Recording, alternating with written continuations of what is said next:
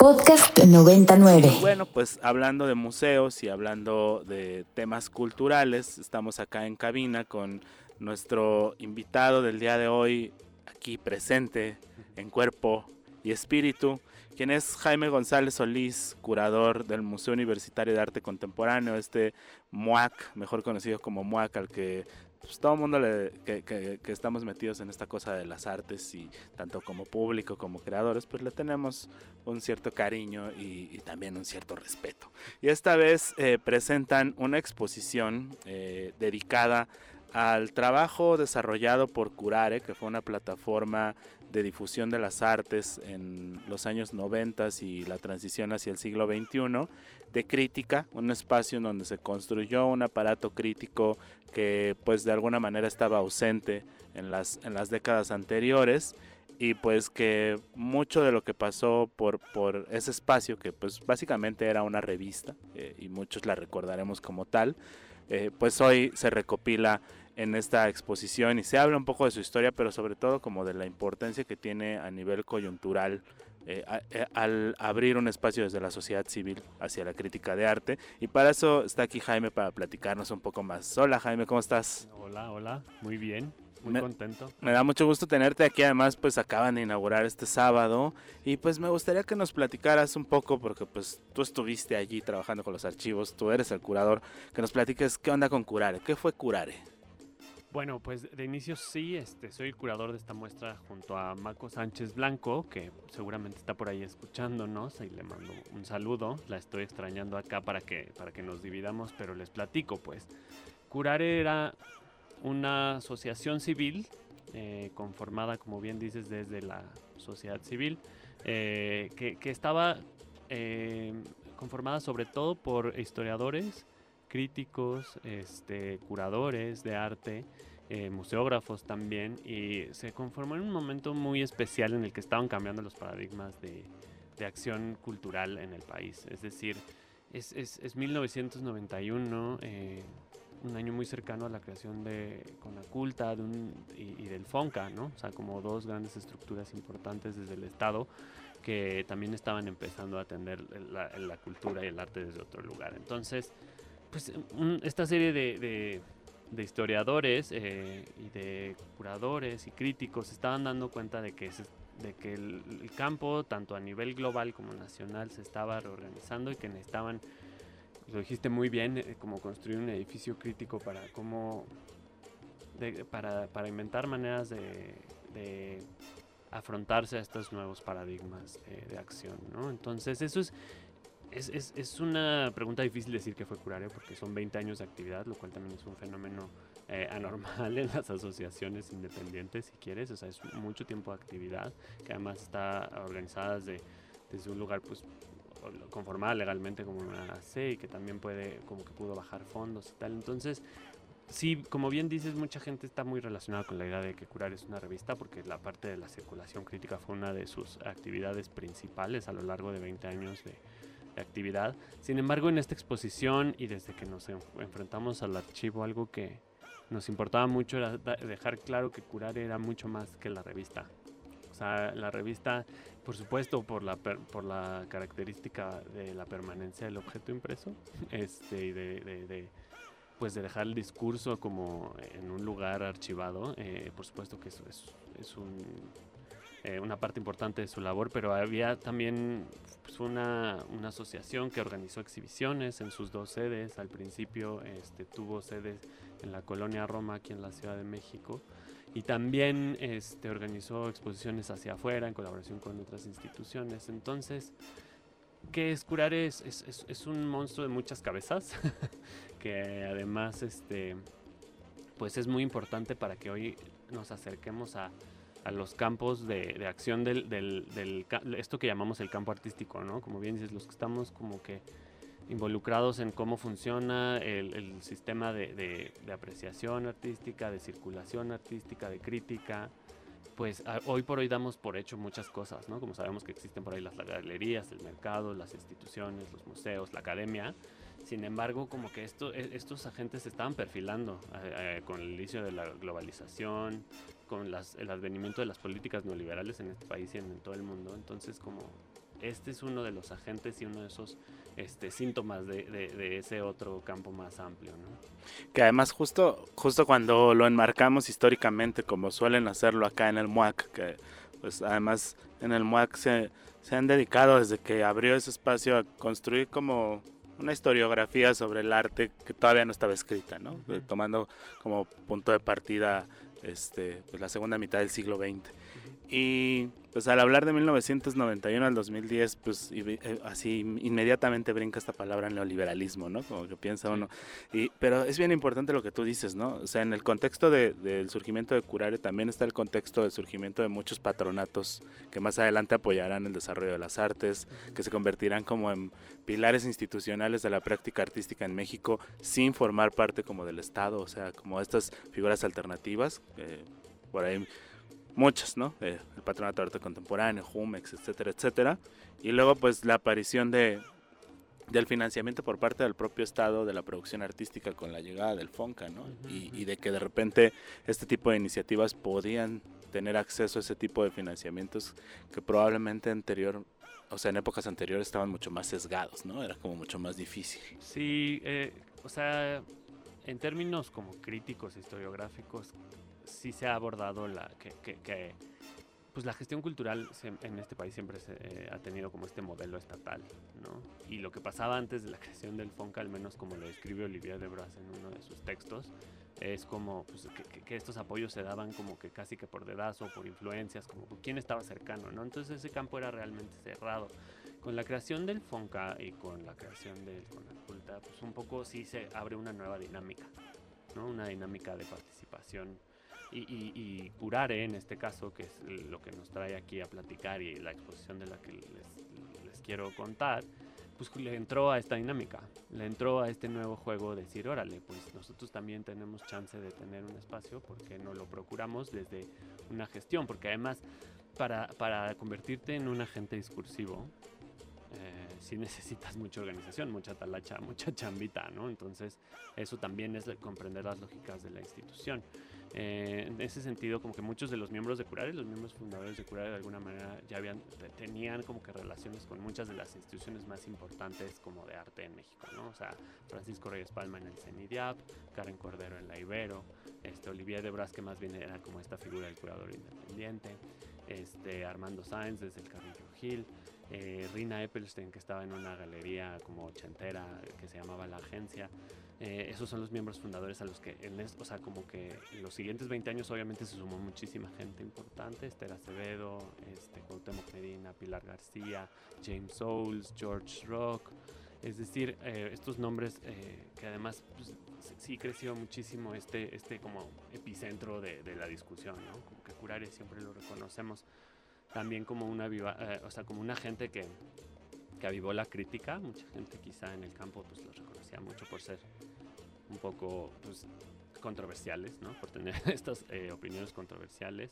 También viene un poco del nombre, que eso no, lo he platicado, pero el nombre curare viene de un juego de palabras, ¿no? Por un lado la curaduría, que además también era esta palabra que, que, empezaba a circular en el campo institucional en México, a pesar de que sí se venía usando desde un par de décadas antes, como que no estaba consolidada esta figura del curador independiente o de la curaduría como acompañamiento de la producción artística como tal. Estaba más relacionada con el cuidado de obras, ¿no? Entonces, por un lado, esa es la acepción de la curaduría de cuidar.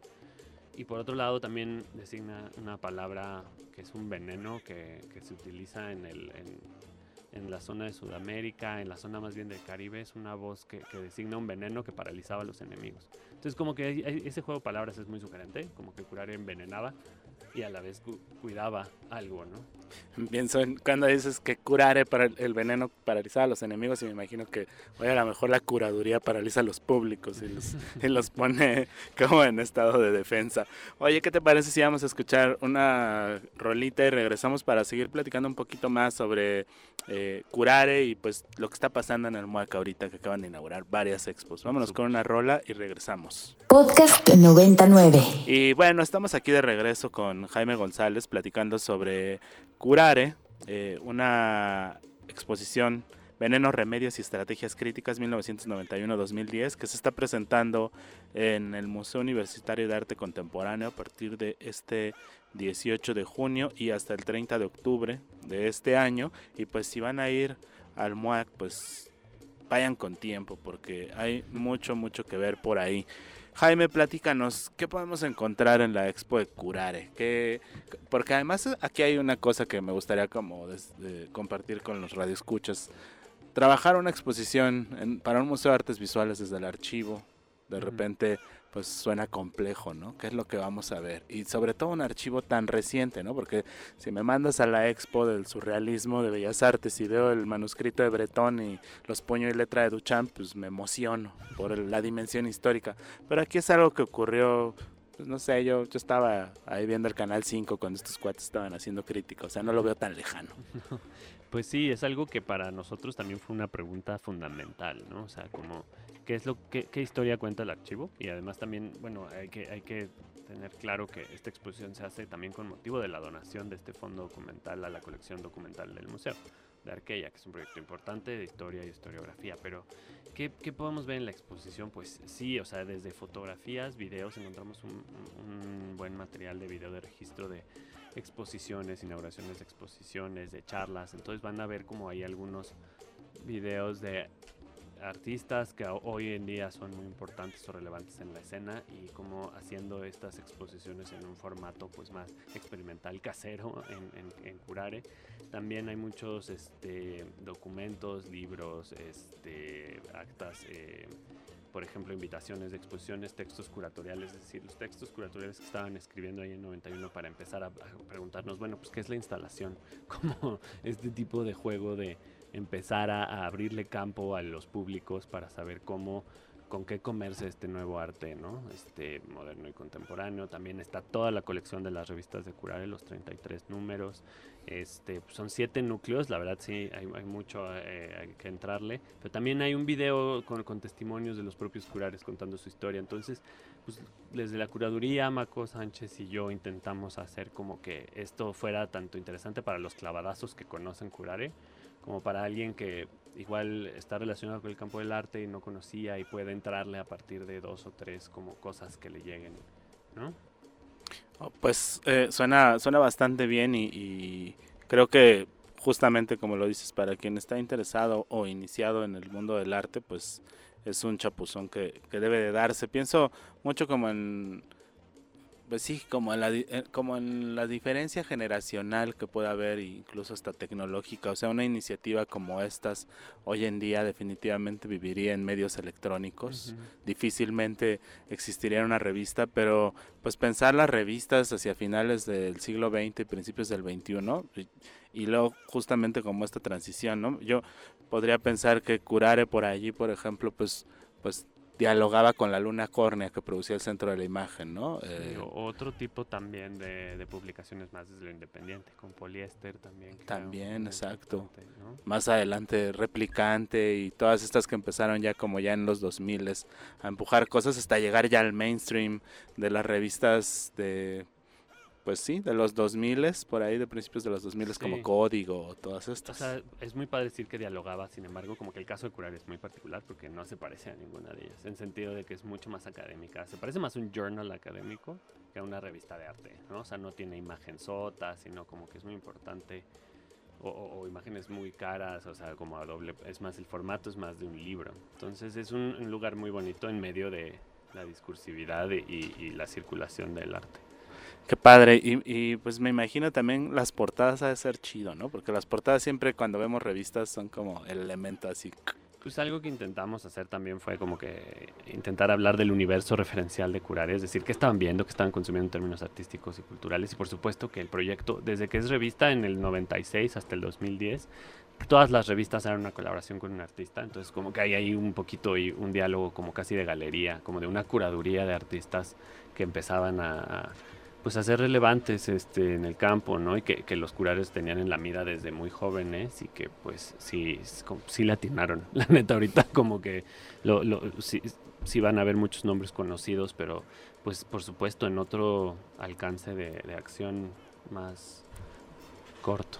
¿Le atinaron o a lo mejor les ayudaron a entrar a, la cancha, ¿no? También, tal vez. Pues es que yo creo que es una cosa como doble, ¿no? O sea, como, como le atinaron porque de verdad vieron algo ahí y y como que elaboraron discurso a partir de ellos. O sea, sí, sí me parece también muy, muy clara esa, esa, esa operación curatorial del acompañamiento discursivo, que se empezaba también a cocinar también una cosa un poco de afectos, de ser cuates, de, de, tener un lugar en donde discutir juntos. Y pues bueno, todo esto bajo el cobijo del Museo Universitario de Arte Contemporáneo, que pues además está ubicado allí en la máxima casa de estudios, donde todo lo que se publica pasa por 20 mil revisiones y tiene sello de garantía azul y oro. Pues eh, muchas gracias Jaime por estar acá con nosotros. ¿Qué hay en el MUAC además de Curare? Pues ahorita hay una serie de muestras, eh, también se inauguró el sábado junto con Curare la muestra de Tania Candiani. Eh, como el trazo, su sonido, es una revisión de, de, la práctica de Tania que ya es muy consistente, que ya tiene un rato haciendo cosas que vuelan la cabeza que se relaciona con el pensamiento sonoro, con la manera también de, relacionarse con ciertos saberes originarios, a partir de la práctica artística que de verdad vuela la cabeza de Tania. Está también la muestra de Marcelo Expósito, una revisión también ya de, de una carrera larga sobre dispositivos críticos desde el arte contemporáneo y políticos. También está la revisión súper amplia de una modernidad de chamano, una revisión sobre eh, el diseño artesanal en México desde 1952 a la fecha. Es una locura de exposición que los invitamos mucho a ver. Sigue Chantal Peñalosa, eh, estas son las últimas semanas, eh, una instalación y la gran muestra también de Maternar, una muestra colectiva sobre la revisión desde la perspectiva de género sobre el fenómeno de cómo entendemos en la actualidad el hecho de maternar que además esta expo de maternar ya se quita pronto, entonces aprovecha en última semana. Sí, es una expo que ha, sido un gran gusto en el MOAC abrir la discusión a estas a este a este gran tema y se quita exactamente la próxima semana, el primero de julio. Pues ahí está plan para visitar el MOAC. Háganlo con tiempo. Yo la última vez que fui al MOAC no me dio tiempo de visitar todas las salas y justamente se me quedó pendiente esta de maternar porque digamos que empecé por las salas chiquitas para llegar al, al, gran pastel y ya no llegué a tiempo porque los custodios me sacaron y me dijeron que iba a haber un performance y que mejor me fuera a ver el performance.